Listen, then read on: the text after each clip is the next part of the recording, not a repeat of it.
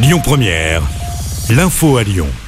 Bonjour Rémi, bonjour Jam et bonjour à tous. La préfecture demande des explications à Renault après la fermeture de sa concession de Vaux-en-Velin.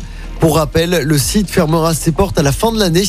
Pour justifier la fermeture, le groupe automobile avait évoqué un manque de rentabilité, mais aussi l'insécurité du quartier Carré de Soie. La préfecture et la maire de Vaux-en-Velin demandent à Renault de s'expliquer. Ils condamnent la stigmatisation de la commune et de ses habitants. Pour rappel, les 105 salariés devraient être reclassés sur les trois autres sites de l'agglomération lyonnaise, à Rieux, à Vèze et à Vénissieux. L'homme accusé d'avoir tué sa femme à coups de couteau le week-end dernier à Vaux-en-Velin a été mis en examen et écroué. Ça s'est passé dans la nuit de samedi à dimanche au domicile familial.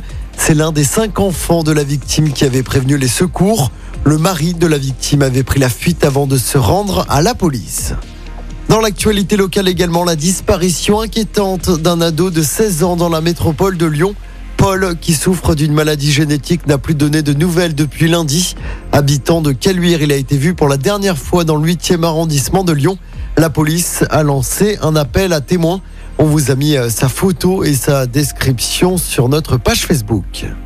Et puis, euh, cinq personnes interpellées un mois après l'agression d'un policier hors service. C'était du côté de Sainte-Foy-les-Lyons.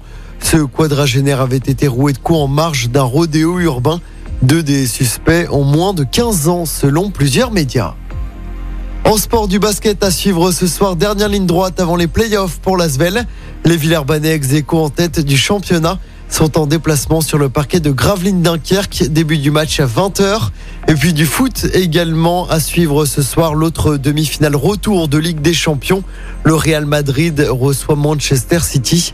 Au match aller, City avait gagné 4-3 au terme d'un match totalement fou. Real City coup d'envoi à 21h. Je rappelle la qualification hier pour la finale de Liverpool. Les Reds ont battu Villarreal 3-2 hier soir en Espagne. Au match aller, le club anglais l'avait emporté 2-0 à domicile. Et puis dans l'actu sport au niveau local, coup d'envoi aujourd'hui des inscriptions pour le prochain Ronin Lyon. L'événement se déroulera le dimanche 2 octobre de cette année.